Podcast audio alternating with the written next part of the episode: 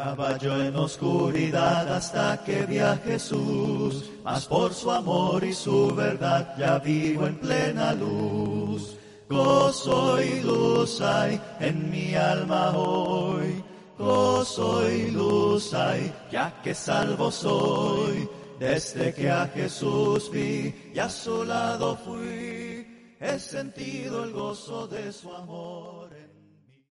Espero que ya todos estemos listos, preparados con alma, mente y corazón para recibir la palabra del Señor. Sobre todo, le sugerimos siempre tener un cuaderno donde anotar y poder ir a esos apuntes cuando usted luego quiera compartir esta enseñanza con otra persona.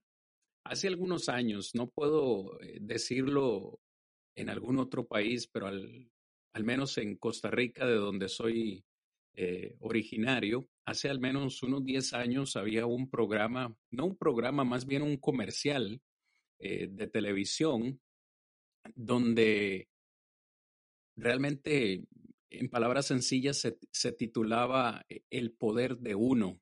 Y este anuncio televisivo hacía una invitación presentando grandes eh, personalidades de la humanidad como el Dalai Lama y la Madre Teresa y, otros por ahí, e, en este anuncio televisivo se invitaba a cada uno de los oyentes a que el poder de uno significa hacer algo, cualquier cosa. Y en ese anuncio se nos invitaba a tomar cartas en el asunto cuando uno ve que algo está mal, cuando uno ve que algo eh, está en lo incorrecto, eh, hacer algo, no quedarse de brazos cruzados, sino que hacer algo. El poder de uno, decía este anuncio. Y hago ah, referencia a este anuncio porque ya nosotros estamos en el episodio 6. El día de hoy estamos ya en el episodio 6. Y no sé, mis amados hermanos, amigos, si ustedes han notado que en cada uno de los episodios anteriores, en cada una de las historias que hemos considerado anteriormente, prácticamente en cada una de esas historias, perdón, se trata de una persona haciendo la diferencia en su familia. Si ustedes han notado, hemos, hemos tratado de hacer un fuerte énfasis en este programa al valor de la familia. Piense por un ejemplo en Abraham y las grandes decisiones que debió tomar por el bienestar de su propia familia y de las futuras generaciones. ¿Recuerdan ustedes la lección de Noemí? Cómo ella tuvo que tomar decisiones que a la postre bendijeron su propia vida, su propia familia y futuras generaciones. ¿Recuerdan, hermanos, la lección de la semana anterior, donde el hermano Ernesto estuvo hablando acerca de José, el despreciado José, cómo tuvo él que tomar decisiones personales en su propia vida, por supuesto, que afectaron o bendijeron a su propia familia y también a las futuras generaciones. Y en este episodio 6 que vamos a estar platicando en esta noche o en esta oportunidad no va a ser la excepción. Yo quisiera dejarle esta pregunta en primer lugar en sus mentes a cada uno de los que hoy estamos reunidos acá. ¿Alguna vez nos hemos puesto a pensar que probablemente yo puedo ser la persona, usted que me escucha, puede ser la persona que Dios usará para cambiar a tu familia? La semana anterior, en la lección que el hermano Ernesto consideraba, yo dije, hermanos, ninguna familia es perfecta.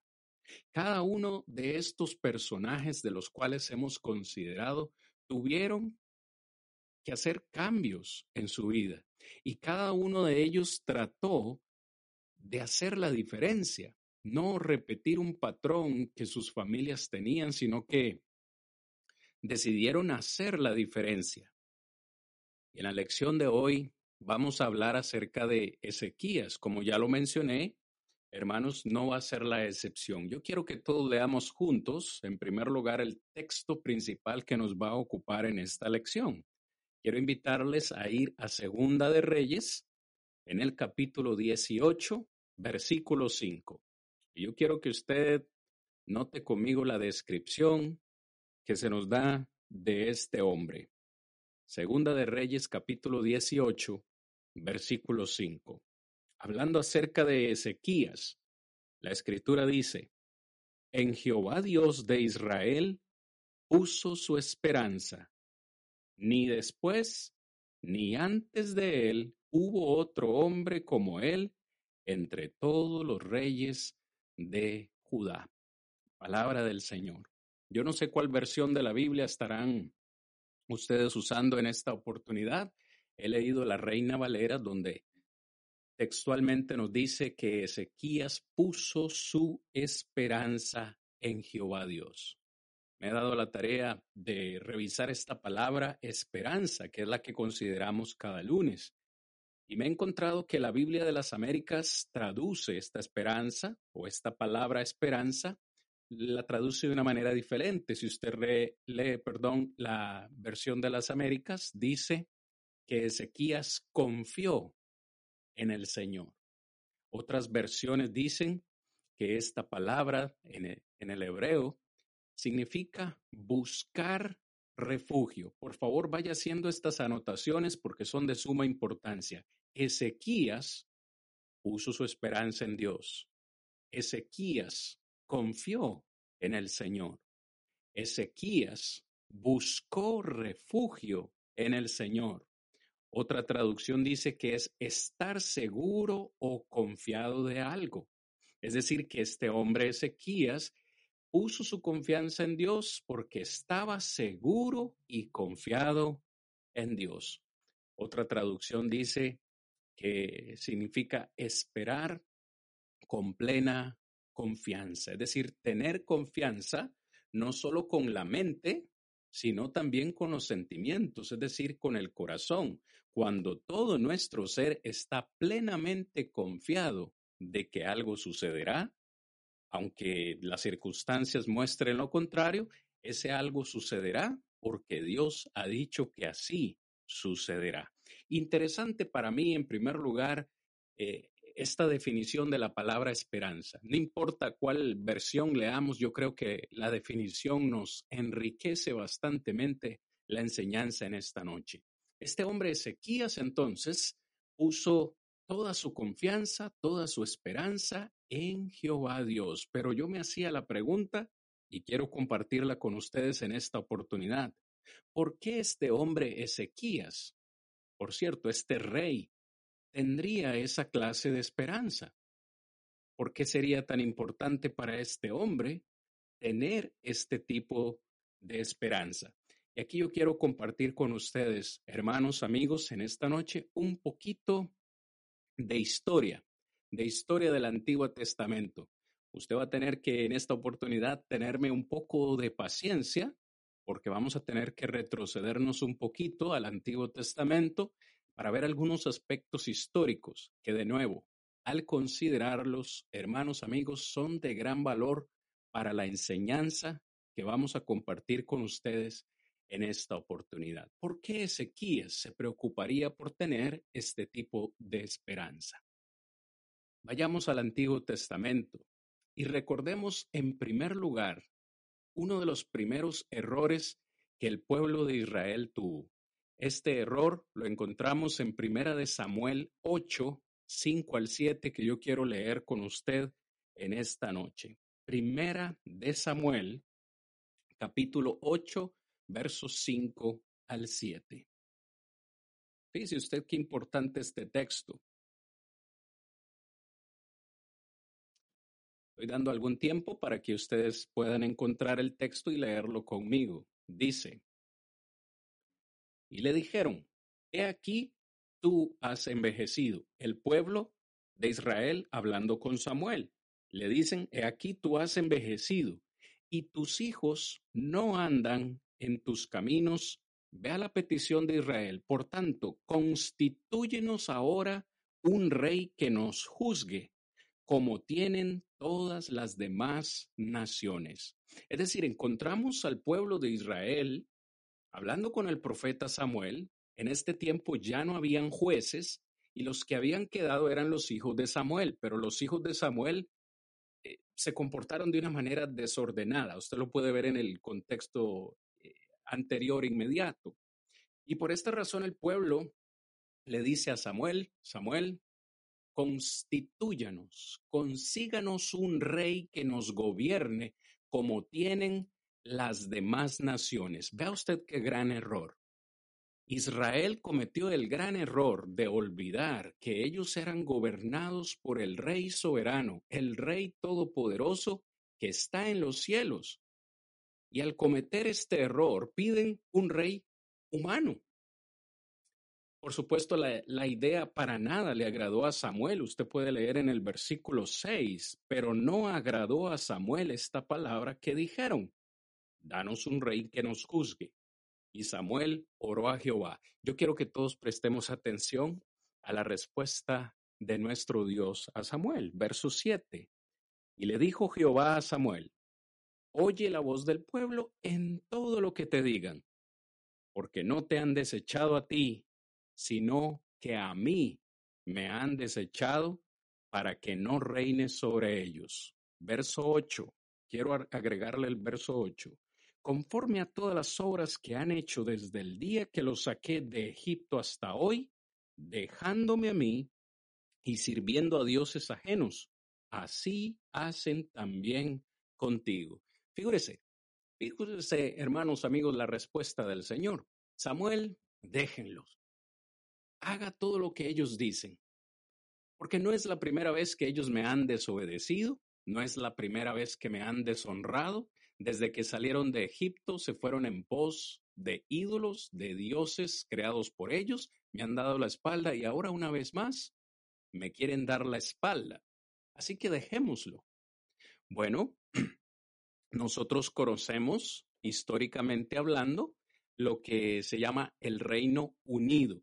¿Cuál fue el primer Dios, perdón, cuál fue el primer rey de Israel?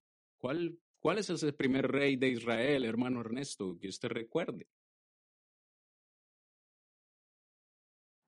Según entiendo, mi hermano, y no estoy mal, según entendemos todos, es Saúl. Amén, gloria a Dios. El primer rey de Israel vino a ser Saúl. Pero primera de Samuel 15, 22, encontramos a Saúl desobedeciendo en todo el capítulo 15 encontramos a este primer rey de Israel desobedeciendo a Dios, al punto que Dios dice, me pesa haber puesto por rey a Saúl. Y desde ese entonces se propuso Dios sustituirlo, en este caso, por el segundo rey de Israel en el Reino Unido, que vino a ser el famoso hombre conforme al corazón de Dios, el rey David. Pero adivine qué, el rey David también cometió adulterio con Betsabé. Humanamente también falló y vino Dios a castigarlo.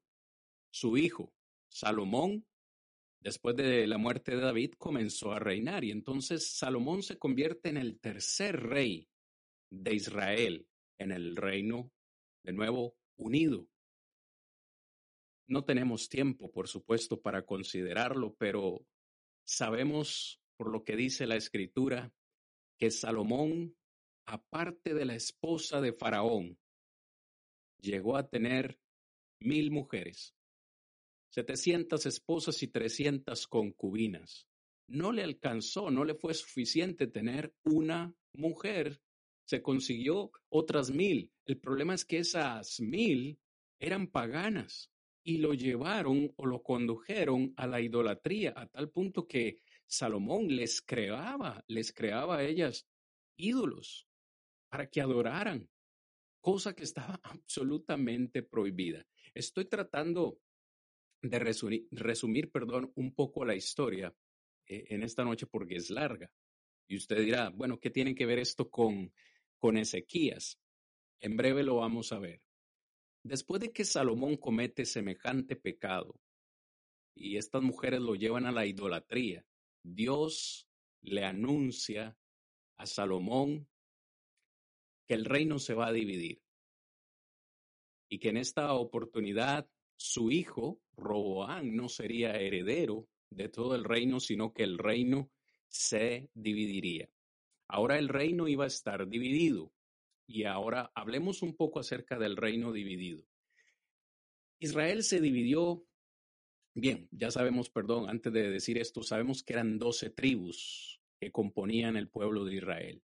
Cuando el reino se divide, el reino del norte, eh, con diez tribus, que nuevamente cuando nosotros vamos a la escritura, eh, es lo que se conoce como el reino del norte, el reino de Israel, con Samaria como capital, comenzó a ser gobernada, después de la muerte de Salomón, comenzó a ser gobernada por Jeroboam.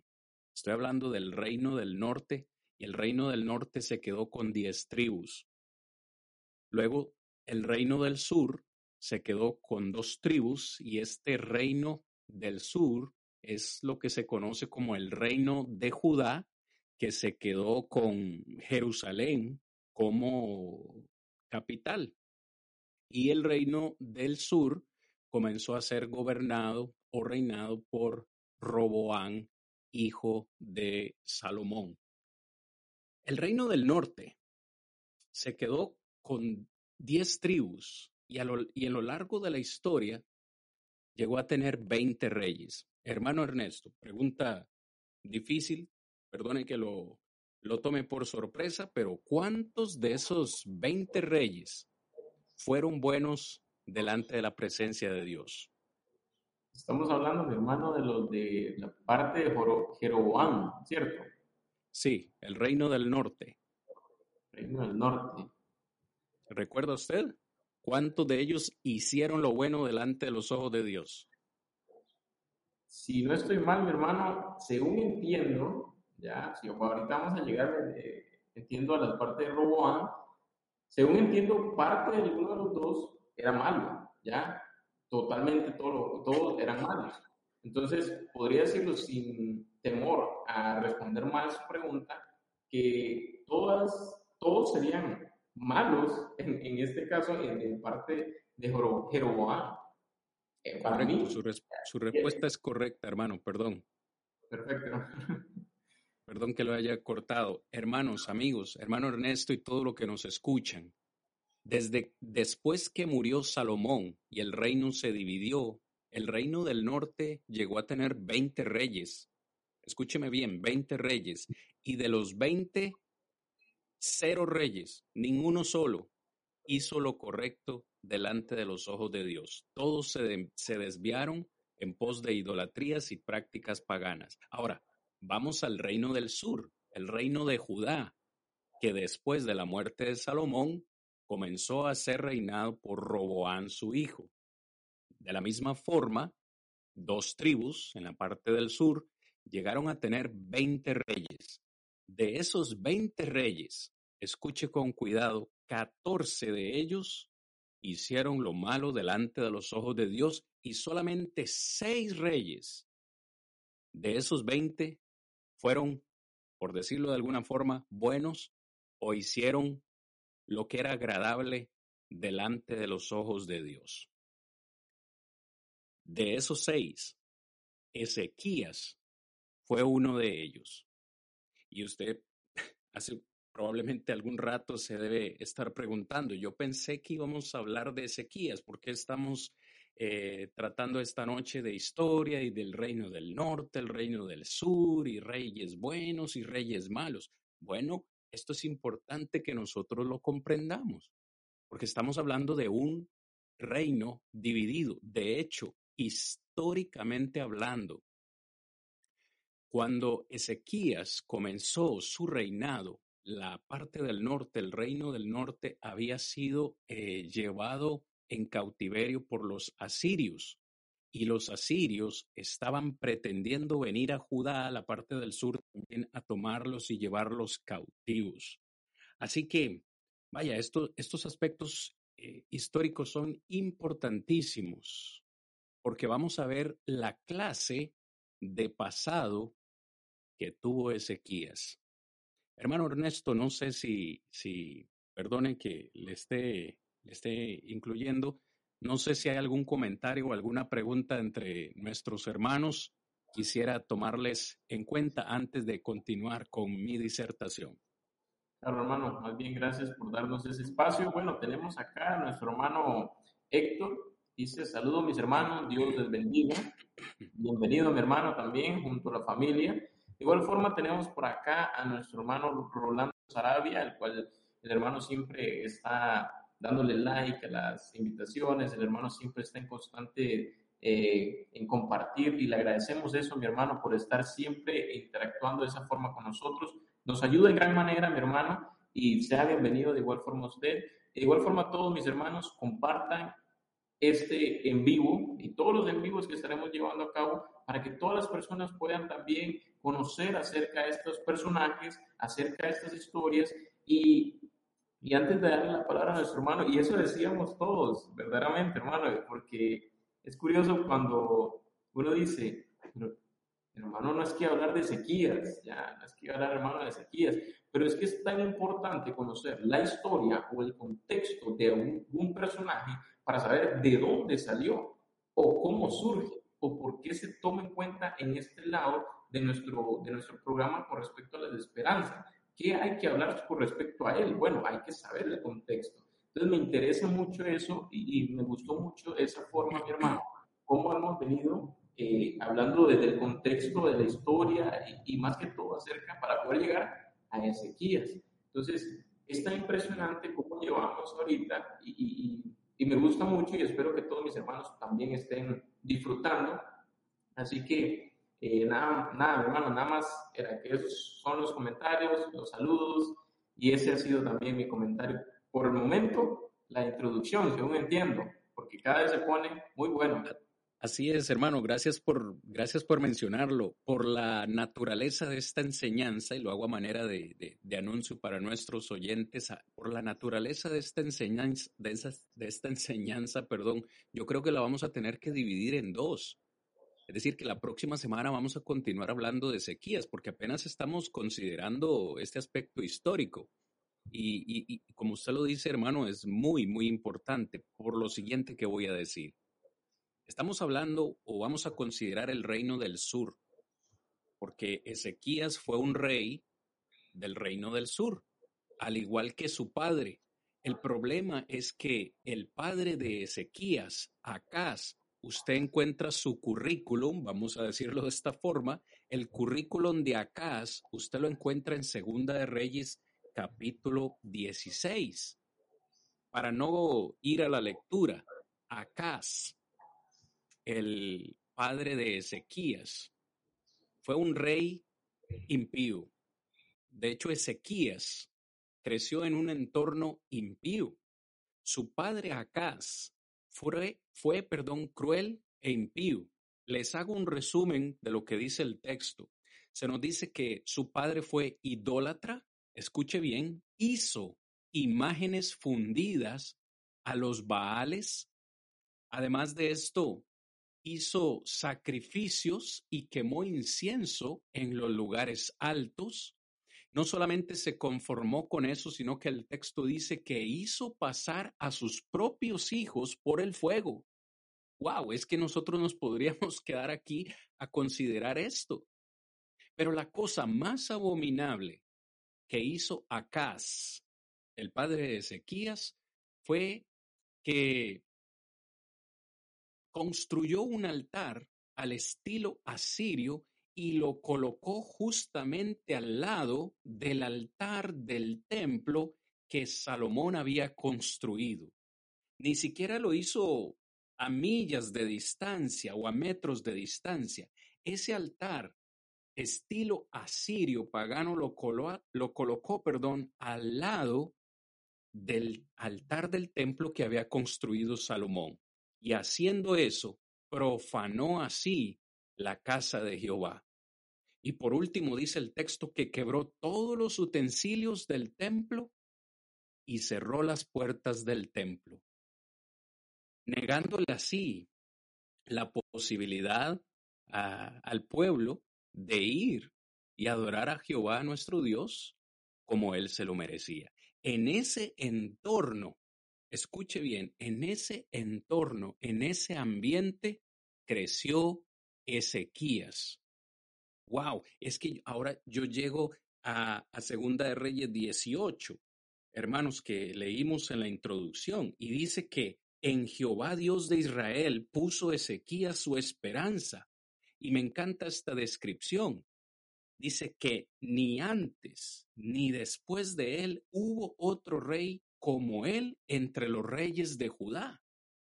Entonces, encontramos a un hombre creciendo en un ambiente hostil, pecaminoso, terrible. ¿De dónde obtuvo Ezequías esa fidelidad, esa devoción o esa, entrega por el Padre Celestial? El texto dice que su madre se llamaba o se llamó Abi, que traducido es mi padre es Dios. El abuelo materno de Ezequías se llamó Zacarías, que significa el Dios o el Señor se acuerda. Y el nombre propio Ezequías significa mi fuerza es Dios. Casi que puedo decir, sin temor a equivocarme, que esta fidelidad, esta entrega al Señor, la debió haber heredado o aprendido Ezequías de su madre eh, o de su, de su descendencia materna. Es bien sabido que las madres tienen gran influencia en nuestras vidas, una influencia muy positiva. Nada en contra de los padres, por supuesto, pero es innegable que pasamos mayor tiempo con nuestras madres y nuestras madres eh, eh, en gran forma nos enseñan. Vea el ejemplo de Timoteo.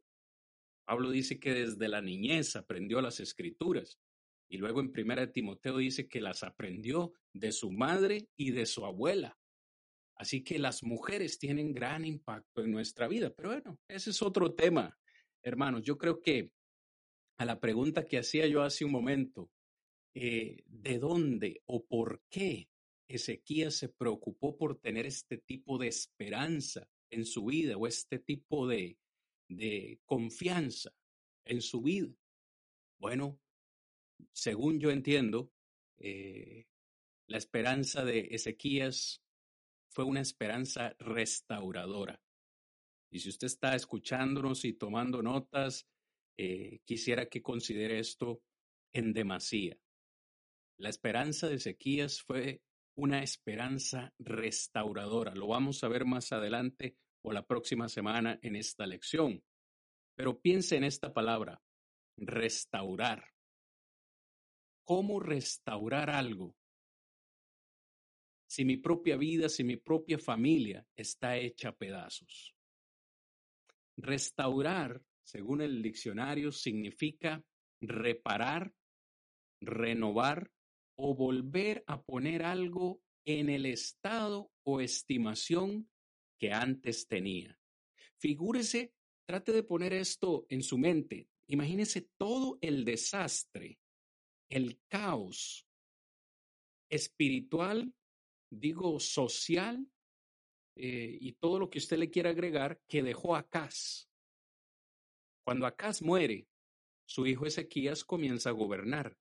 ¿Qué voy a hacer? Se encuentra ante la pregunta, ¿qué voy a hacer yo con el desastre que dejó mi padre? A mi entendimiento, Ezequías se preocupó por restaurar lo que su padre había destrozado. Pero lo que es importante para nosotros es que Ezequías no intentó reformar según su propio pensamiento, según su propio parecer, no, para nada. Ezequías, hermanos, tuvo una regla de vida. ¿Estamos ahí todavía en Segunda de Reyes? Quiero que lea conmigo, por favor, el versículo, versículo 4.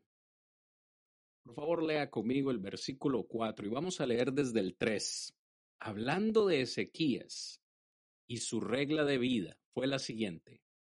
Ezequías hizo lo recto ante los ojos de Jehová conforme a todas las cosas que había hecho David su padre un momento, detengámonos un momento en este versículo. ¿Es que acaso su padre no era Acaz? ¿Por qué el texto nos dice que Ezequías hizo todo lo recto delante de los ojos de Jehová, conforme a lo que había hecho su padre David? Creo que todos entendemos que Ezequías, por supuesto, no podía seguir el ejemplo de su padre, nunca pudo ver en su padre terrenal un ejemplo a seguir. Así que Ezequías se va por el linaje espiritual o por su padre espiritual. Sabemos que Cristo Jesús es de la tribu de Judá o vino de la tribu de Judá, ¿verdad que sí?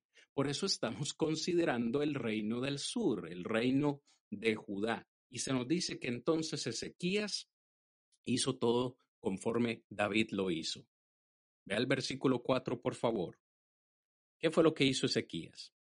Quitó los lugares altos y quebró las imágenes cortó los símbolos de acera e hizo pedazos la serpiente de bronce que había hecho Moisés, porque hasta entonces el pueblo le quemaba incienso a esta imagen y él la llamó Neustán. Saltémonos el versículo 5 y leamos el verso 6 y el verso 7. Porque siguió a Jehová y no se apartó de él, sino que guardó los mandamientos que Jehová prescribió a Moisés. Me encanta el verso 7. Y Jehová estaba con él, y a donde quiera que salía, prosperaba. Él, hablando de Ezequías, se rebeló contra el rey de Asiria y no le sirvió. Palabra de nuestro Dios. Hermanos, amigos, Ezequías no se conformó a vivir como ya todo estaba establecido. Ezequías no aceptó lo malo como, como, algo normal, sino que Ezequías hizo lo posible para transformar su realidad por medio del poder y la sabiduría de Dios. ¿Me sigue? O sea, él está tomando posesión del trono, está tomando posesión del reino que ha dejado su padre, y él tenía dos opciones.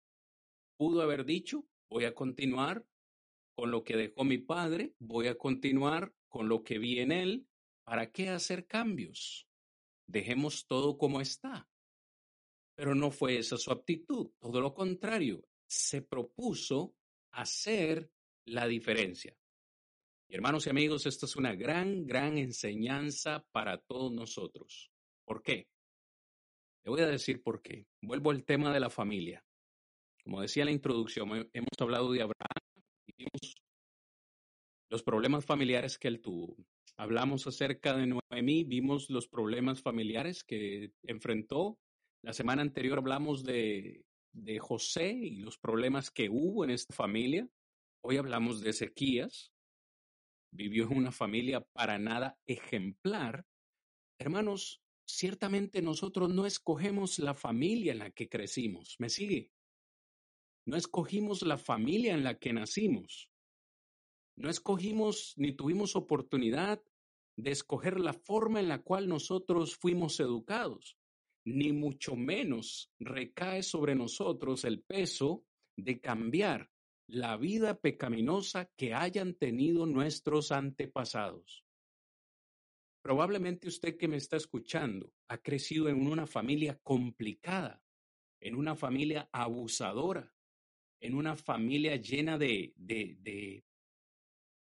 de, pecado, en una familia llena de adulterio, en una familia maldiciente, en una familia maltratadora, verbal y físicamente. Nosotros no tuvimos la oportunidad de escoger dónde nacimos, cómo nacimos, cómo fuimos criados, pero sí podemos Escúcheme bien usted que me está escuchando en esta noche.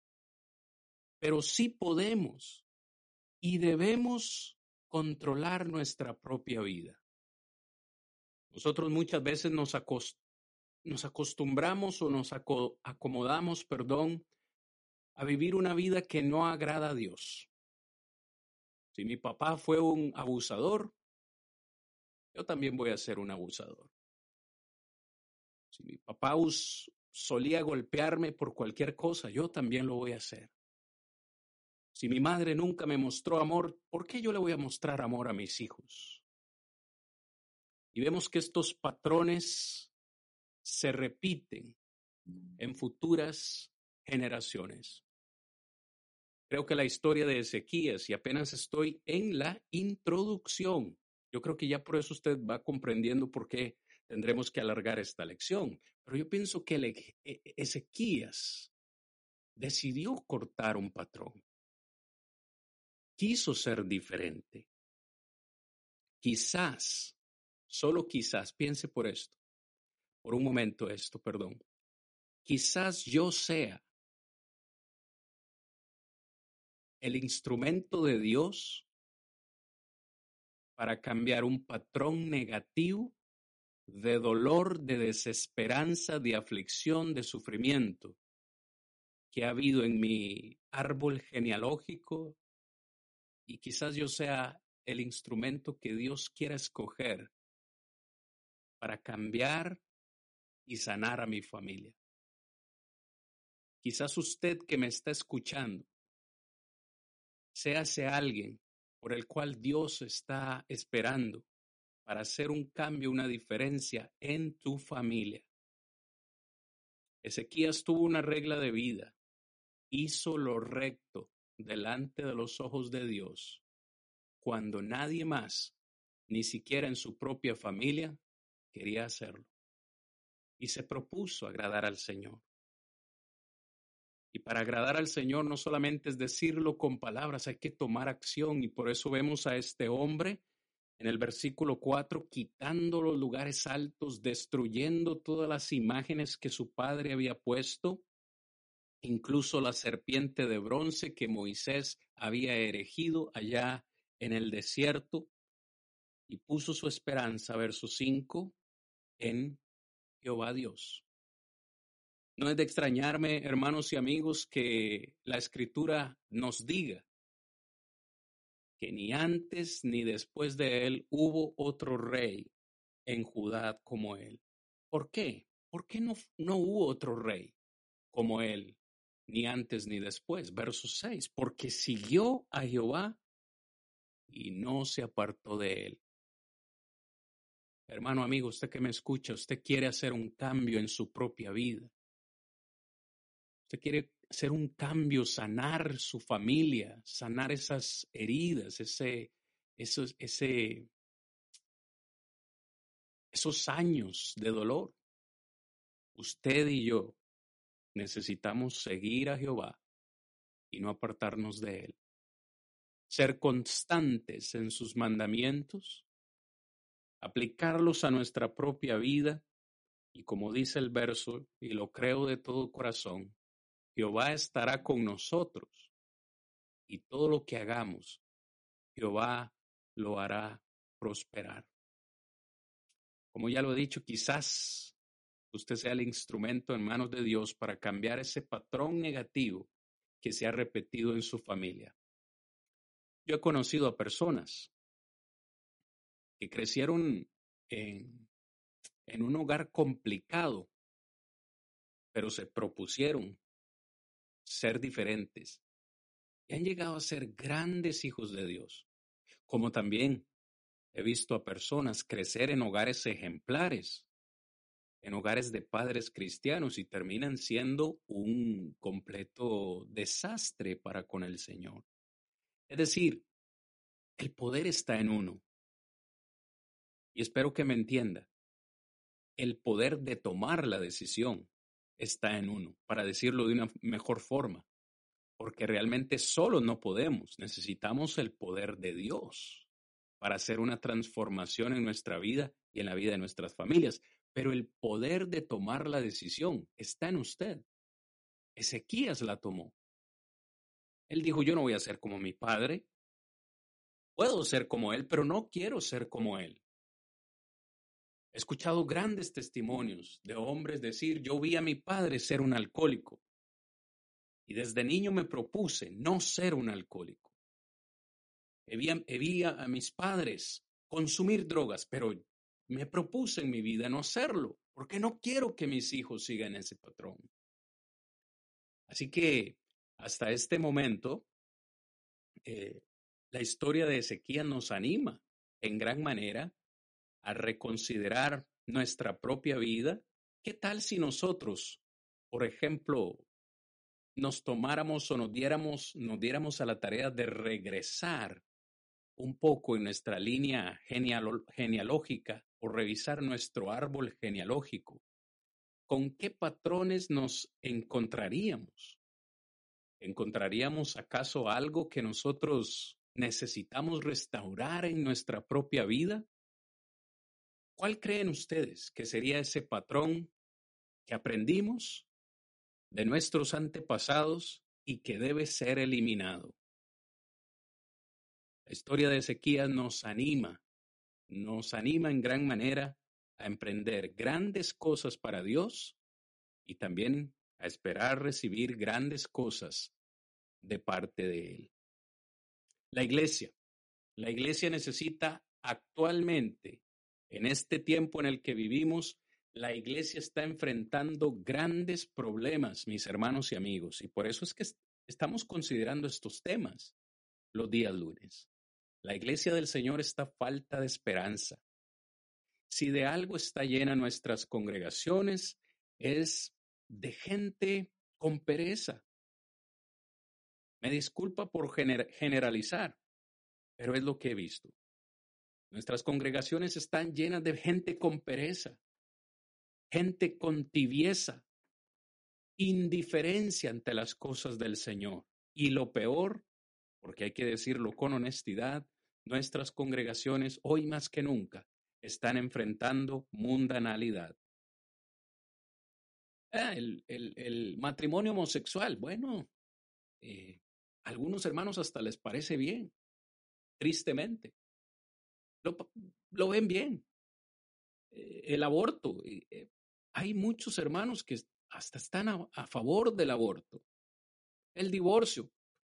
Sabemos que el Señor ha establecido un mandamiento para, para el matrimonio y, que el divorcio no es una opción, pero en nuestra hermandad se siguen escuchando eh, puertas que se abren para esta posibilidad.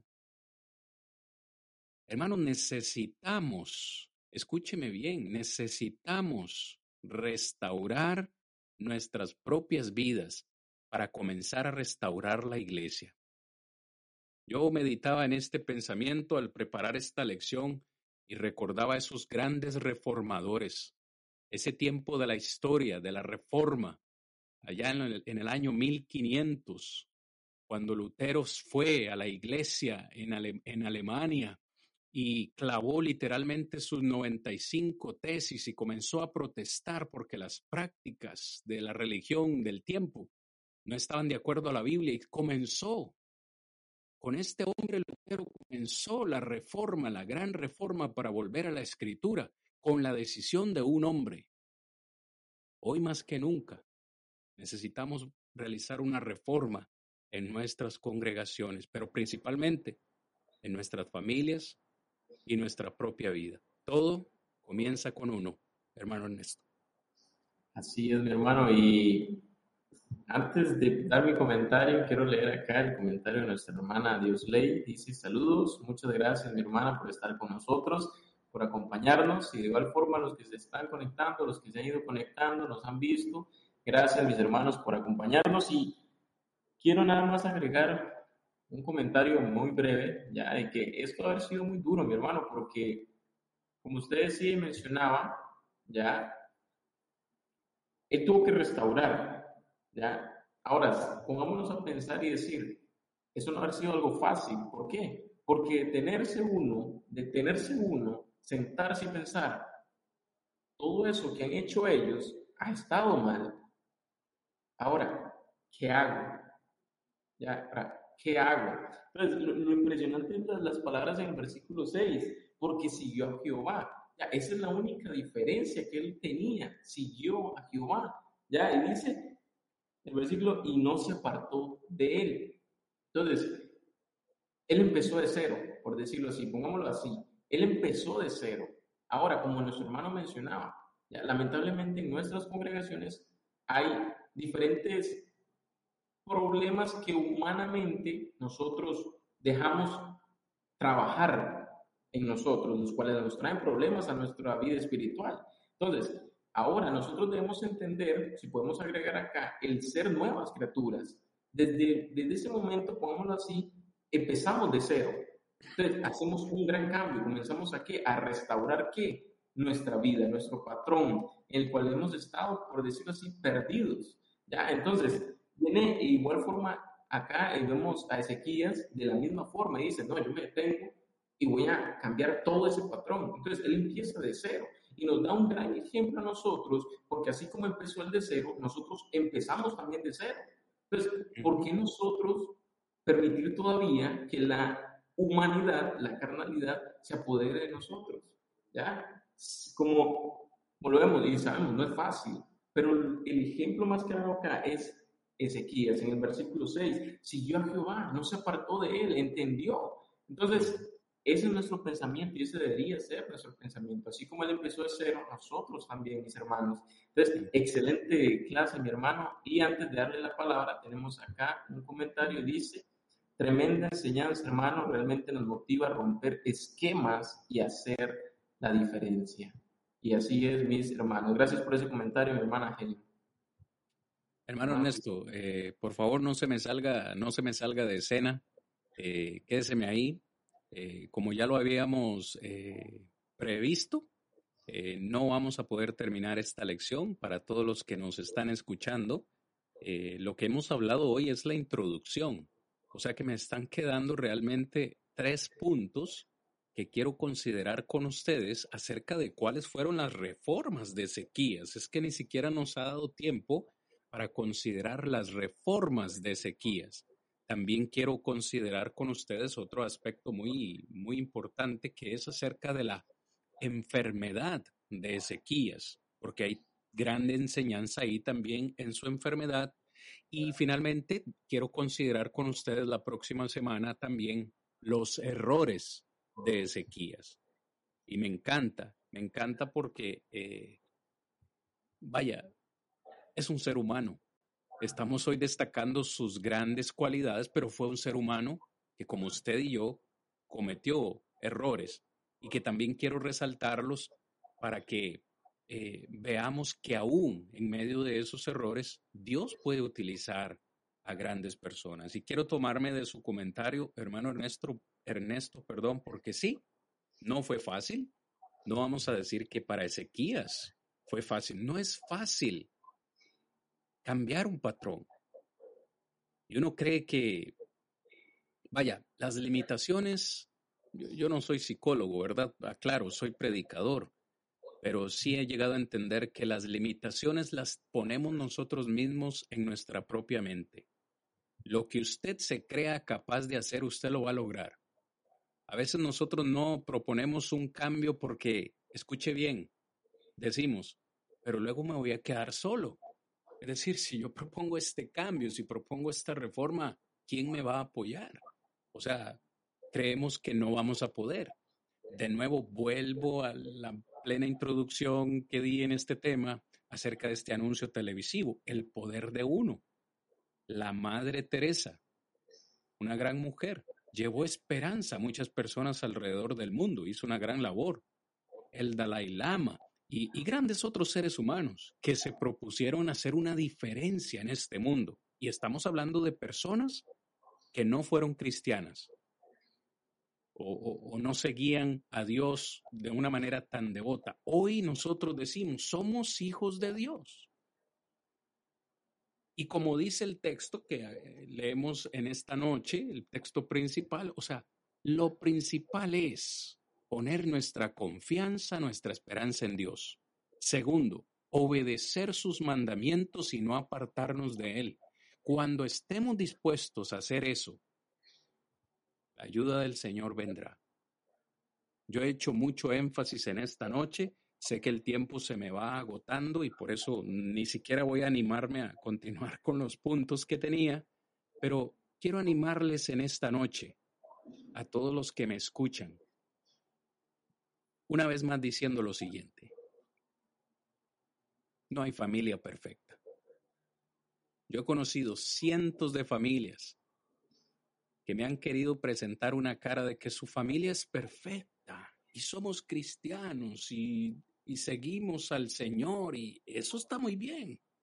Pero toda familia tiene un patrón que debe corregir. Mi familia tiene un patrón que necesita ser corregido. Hay familias que han enfrentado bisabuelos, abuelos, padres, hijos, divorcio. Sus bisabuelos se divorciaron, sus abuelos se divorciaron, mis papás se divorciaron. ¿Qué significa eso? Que yo también me tengo que divorciar. Y si lo hago, le enseño a mis hijos que eso es normal. Entonces, ¿quién va a cortar ese patrón? ¿Quién va, quién va a detenerse y decir, aquí esto no sucede más?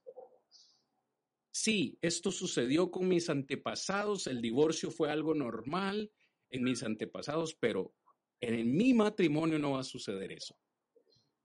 Hoy estamos invitándole a usted, amado oyente, a romper patrones con la ayuda de Dios. Es lo que nos enseña Ezequías. Y para terminar en esta noche, yo quisiera invitarle, eh, en los próximos dos minutos, todavía nos queda tiempo, en los próximos dos minutos, Usted no necesita, amado oyente, usted no necesita poner cuál es el patrón, ni ponernos cuál es la razón. Simplemente déjenos en los comentarios la siguiente frase. Yo necesito oración. Si usted nos deja esa frase con todo gusto, en esta noche vamos a terminar con una oración por usted. Porque no necesitamos saber cuál es el patrón, no necesitamos saber cuál es la situación, no le estamos invitando a eso. Queremos orar para que el Señor le ayude, al igual que a nosotros en nuestra propia vida. No lo crea. Este que les habla hoy necesita romper patrones en su vida que aprendí de niño y lucho con ellos. Puede ser, eh, de nuevo, eh, hasta lo más mínimo que puede, puede ser la pereza, un patrón, la pereza, eh, eh, el, el enojo, la ira. Es que mis padres eran iracundos y, yo también tengo que ser iracundo y nos enseñaron que tener carácter es estar siempre enojado y demás. O sea, no estamos hablando de pecados enormes, grandes como el robo, eh, la codicia, el adulterio, el divorcio. No, hay pecados de chisme, de maledicencia, de ira, de enojo, patrones que necesitamos romper. Si hay alguien en esta noche, en el próximo minuto que nos queda, que nos manifieste que necesita oración, con todo gusto lo haremos. Hermano Ernesto. Así es, mi hermano. Y muy cierto todos los comentarios, todos los, todo lo que usted nos ha dicho verdaderamente, porque es cierto. Ya encontramos que romper patrones, e incluso nosotros mismos, no, no nos vayamos muy lejos, nosotros mismos es muy difícil. Como usted decía, palabras, de hecho, hasta incluso palabras, nos prestamos a utilizar palabras que no deberíamos utilizar, ¿ya? Y he escuchado mucho este, este, esta frase, hermano Cristian, es que yo siempre he sido así, nadie me puede cambiar. Y eso es algo muy cierto. Entonces, encontramos esto y ahora, y nos ponemos a pensar nosotros, pero ¿cómo alguien, incluso como un cristiano puede decir ahora eso? Así aprendí. Así me enseñaron. Así yo no me tengo que dejar de nadie. Entonces, lo que vemos acá es personas o hermanos que lamentablemente no quieren o no queremos romper esos patrones. Ya, entonces viene siendo lo mismo. Y para no alargarnos mucho, mi hermano, tenemos acá que nuestra hermana Helen dice, eh, mi familia y yo necesitamos oración. Nuestro hermano Héctor dice, necesito romper patrones. Y eso, eso mis hermanos, es muy bueno, porque verdaderamente no todas las personas lo dicen, ¿ya? Porque algunas personas no tienen ese deseo de romper patrones, sino que seguir con esos mismos patrones, que lamentablemente son daño a sí mismo. Entonces, eso es bueno también mencionarlo y, y verdaderamente decirlo, porque no fácilmente lo decimos muchas veces. Tenemos por acá también que nuestro hermano Rolando dice, mi familia y yo necesitamos oración. Claro, mis hermanos, y vamos a tomarlo en cuenta. Dice nuestra hermana Diosley, necesito oración para mí y mi familia. Mis hermanos, déjenme decirle que eso, eso es verdaderamente humildad, Porque verdaderamente, si lo podemos decir, humildad ante Dios. Porque muchas veces ante nuestro Dios no somos incluso humildes y no reconocemos nuestras faltas. Y eso, mis hermanos, es importantísimo para nuestra, para nuestra vida. Y yo le digo a mi hermano Cristian, igual forma, eh, orar por, por, por, este servidor, ya que hay muchos patrones que romper, ya, eh, por la familia también. Entonces, eh, no sé si hermano. está dirigiendo esa oración o este servidor. déjeme el privilegio, hermano, si, si, si le parece bien. Y como ya lo dije anteriormente, también me incluyo en esta oración. Hay muchos, muchos patrones que necesitamos este, erradicar de nuestra propia vida. Por supuesto que sí, hermana Balbina, le vamos a incluir en esta oración. Gracias. Gracias a todos los hermanos. Le doy en esta hora de la noche la gloria únicamente a Dios que ha llegado al corazón de nuestros oyentes con esta enseñanza que es suya. El orgullo nos pone lazo en la boca para humillarnos delante de Dios. Así es. Quisiera entonces que todos juntos hagamos esta oración. Padre Celestial, en el nombre de Cristo Jesús, venimos delante de su presencia, agradecidos Señor por un día más, agradecidos por la vida y la salud y todas las misericordias que usted nos ha regalado a lo largo de este día. En esta hora de la noche, su palabra ha sido expuesta, una palabra de poder, que redarguye nuestro ser, palabra que penetra hasta lo más profundo de nuestro corazón y nos hace reconocer que hay aspectos de nuestra vida que necesitamos cambiar. Hoy yo pongo en sus manos la vida y los hogares de cada uno de los hermanos que ha solicitado oración en esta noche. Oro por nuestra hermana Helen, perdón, y nuestro hermano Mauricio y su hogar. Incluyo en esta oración a nuestro hermano Héctor, que ha manifestado que necesita romper patrones. Por nuestro hermano Rolando Sarabia y su esposa Ana Lourdes, allá en Austin, Texas, también, cualquiera que sea la necesidad de ellos, Señor, sea, sea grandemente con ellos, Padre Santo. Incluyo también a mi hermana Balbina y a su bella familia. Les conocemos y les apreciamos y oramos para que, sea cual sea la circunstancia, usted, Padre, pueda ayudarle en lo físico y en lo espiritual. Por nuestra hermana Diosley, que ha manifestado también la necesidad de su poder en su propia vida y en la vida de su familia. Señor, por mi hermano Ernesto, compañero de milicia y mi ayudante, Señor, ayúdele y fortalezcale para seguir dando frutos, Señor, dignos de arrepentimiento y poder cambiar los patrones negativos que haya en su vida. Por este servidor, quien ha sido únicamente su instrumento en esta noche, porque necesito en mi propia vida también corregir muchas cosas que afectan mi vida, que afectan a mi familia, a mi cónyuge que les hace las, le lastima, Señor.